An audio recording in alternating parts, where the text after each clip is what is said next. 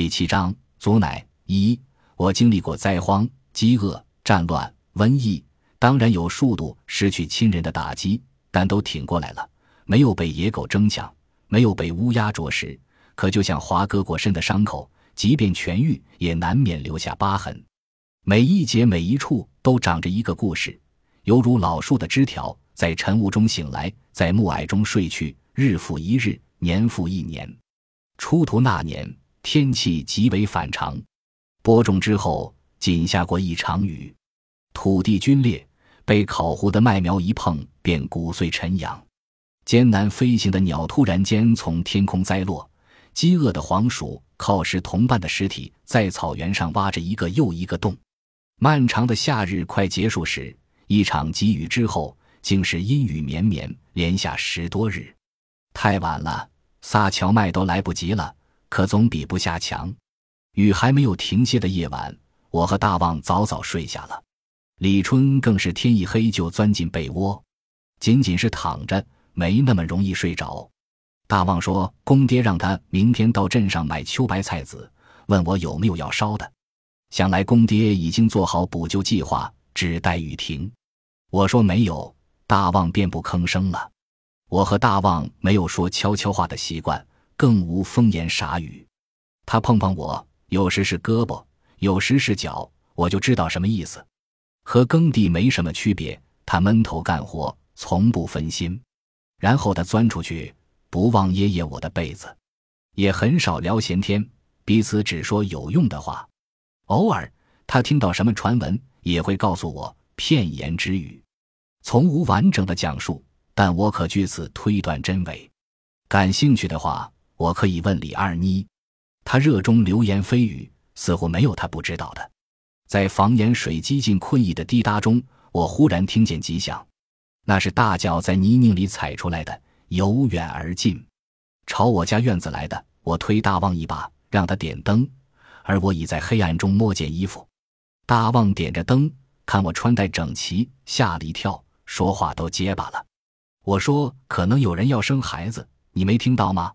大旺摇摇头。流露出担忧，这种情况已经发生过两次。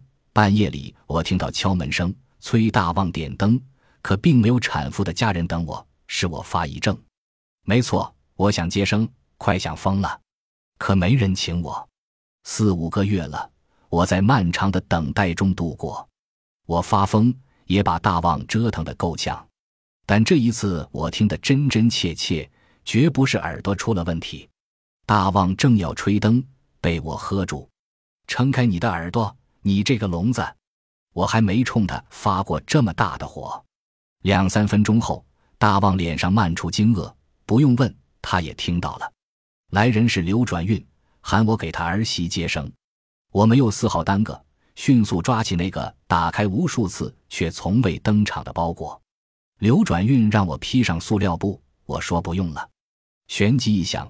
不能浑身透湿的出现在产妇面前，便从他手里抓过来。刘转运家在宋庄西北角，稍远一些。我问几时疼的，他说刚才他和老伴睡东屋，儿媳睡西屋，儿媳那边有动静，两口子就爬起来了，来不及请黄师傅，只好麻烦你了。刘转运老实说了实话，若不是没完没了的雨，路面湿滑，绝对轮不着我的。刘转运也是外来户，从山西大同逃过来的，在钱家专门饲养牛马。刘转运原来叫刘二狗，对待牛马像对待亲生儿子似的。钱家准备卖掉一头病入膏肓的老牛，刘转运求见钱广万，说这牛不能卖，卖了会后悔。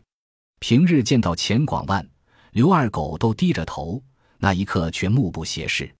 钱广万问为什么？刘二狗说：“这牛肚里有宝。”钱广万问他怎么知道。刘二狗说：“我喂这牛八年了，我知道。”钱广万问：“如果没有宝呢？”刘二狗非常肯定：“有的。”钱广万半信半疑，命人将老牛杀了。竟真的有宝，那牛黄六斤七两，抵好几头牛呢。钱广万很高兴，赏赐了他。自此，他盖了房屋，搬离蜀窑。钱广万还给他改了名，名字改了，运还真转了。他的儿子刘旺在宋矮子的万隆永皮货铺帮了几天忙，竟被绸缎庄的老板相中，如今是玉成太跑外的伙计。据说那是张家口最大的绸缎庄，因此刘转运在宋庄也算是有头脸的人了。我进屋，刘转运女人便牵住我的袖子，她满头大汗，筛糠一样在抖，可能被刘旺媳妇的嚎叫吓坏了。刘旺媳妇面朝墙壁，双手乱抓，仿佛要掏个窟窿钻进去，似乎这样分娩的痛便可离开他。呼叫的间隙。他的嘴紧压墙壁，恨不得咬一块下去。被子、褥子、枕头被他踢蹬得乱七八糟。我说：“你不要怕，我施法你就不疼了。”刘旺媳妇自是听见了，虽然他没看我，可他的身子耸了一下。解开包袱，我突然呆住，黄表纸忘带了。几个月前我就准备了，竟然忘带了。脑袋停滞了，也就那么几秒。我醒过神儿。让刘转运女人舀了半碗水，我含在嘴里，冲刘旺媳妇连喷三口，然后念动咒语。不应该是嘴巴在动，我并不知该念什么。黄师傅没教过我，让我自己悟，我真悟不出来。孰料就在我装模作样的时候，刘旺媳妇的疼痛减弱了，她把湿淋淋的脸转向我。那一刻，我恍然大悟，明白了黄师傅的深意。我笃定地问。疼的不那么厉害了吧？刘旺媳妇声音微弱，好些了。刘转运女人惊奇的下巴都快掉了。她看我的眼神，好像觉得我是神仙。我没有沉醉在沾沾自喜中，令她立刻烧水。而后，我抓住刘旺媳妇的手，让她照我说的去做。她微弱的点点头。疼痛再次袭来，刘旺媳妇又忍不住了，但没如刚才那样又嚎叫又抓墙的。咒语没有失灵，仍在起作用。可隔一阵，他就哎呀一声，还问我他会不会有危险。我板了脸，观音菩萨在上，不要乱说。刘旺媳妇肯定后悔了，恨不得把那句话吞咽回去。悲怨愤忧，任何大起大落的情绪都不利于孕妇生产。我安慰她，她不是故意的，菩萨不会怪罪。有的人，比如记者陈小磊。可能认为我的话可笑，但我必须说，在那种时候，我的话很管用的。产妇不相信接生婆，那还怎么接生？刘旺媳妇的神色渐渐舒缓，没那么紧张了。我又说到刘旺，说他能在张家口还是那么有名的绸缎庄干差事，将来不定多大出息，你得为他争口气。刘旺媳妇眼睛越发亮了。说实话，毕竟第一次独自接生，我也挺紧张的。讲这些既给他打气，也为让自个儿镇定。刘旺媳妇的表现给我的另一启示是：拉家常也可作为抚慰的手段，也可作为转移疼痛的药剂。刘旺媳妇平日就话多，我提起头，他倒说个没完。我打断他，说话多也会耗费体力。根据他的疼痛情况及下体查看，我判断他大约在午夜至黎明这一段时间生产，必须养精蓄锐。与我预测的一样，午夜时分，羊水破裂，一小时后婴孩露头。原想让刘转运女人帮忙抱住刘旺媳妇，又怕她的恐惧传递给刘旺媳妇。刘转运女人的表现令我纳闷，她似乎第一次经见生孩子的场面。我于是让他在外屋听候吩咐，只要刘旺媳妇配合，我一个人也可以的。他表现不错，虽然疼得筷子都咬断了。可我说的每句话，他都捡到耳朵里，没让我重复。没人抱着，光溜溜的大炕没有什么可抓，他没有乱滚，并非是身体左右支垫的枕头起了作用，而是意志力，或者说枕头不过是辅助性的。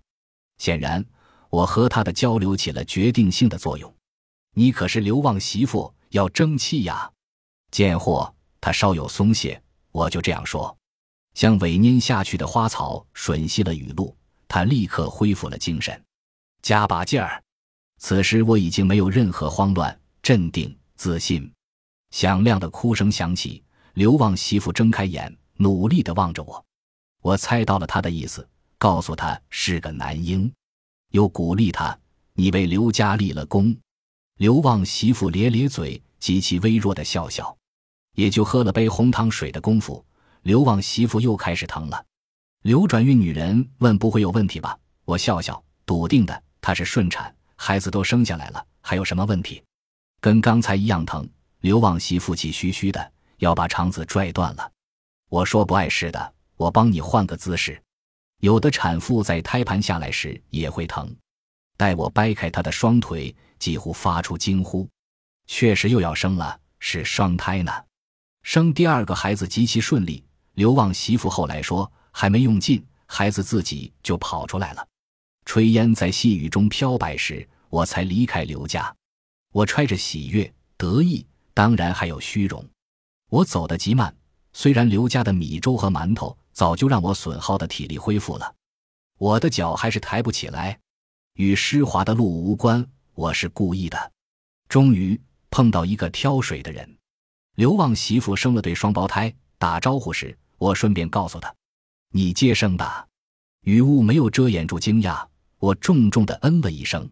在另一条街上，竟然遇见了花二娘。大清早，她就忙活上了。花二娘嘴巴长，她会把消息带给更多的人。出战告捷是个极好的兆头。自此，慢慢有人请我接生了，有宋庄的，也有外村的。其实我根本不需要自己费苦心，事实在那，那是最好的宣扬。而且，产妇及家人都长着嘴巴，那比接生婆的自我标榜管用。每一张嘴都长着腿，腿往各个方向去。比如刘旺，他把我的名字带到了张家口。虽然没有哪个产妇会大老远从张家口跑到宋庄请我接生，但听说过这么一个人，在某些时候会想起你，而不是别人。宋矮子的学徒在崇礼老家的媳妇生孩子，请我接生的，他自然是从宋矮子嘴里听说的。他妻子双腿先天残疾，铁肩把粗细，怕有意外，早就打听上了。宋矮子是听父亲宋拐子说的。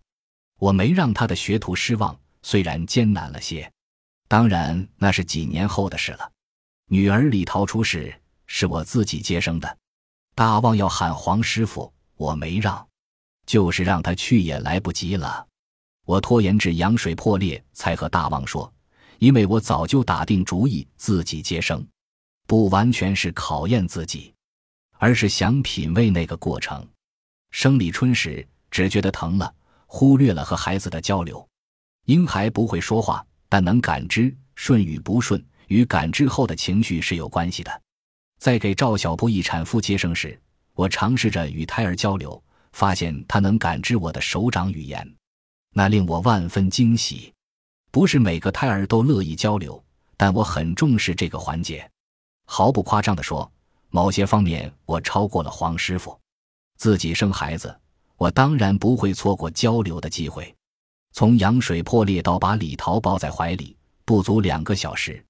李桃哭了一声，便安然入睡，仿佛在我肚里没睡够。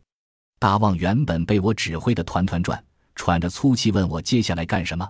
我说：“先去给爹报喜，回来给我熬粥。”本集播放完毕，感谢您的收听，喜欢请订阅加关注，主页有更多精彩内容。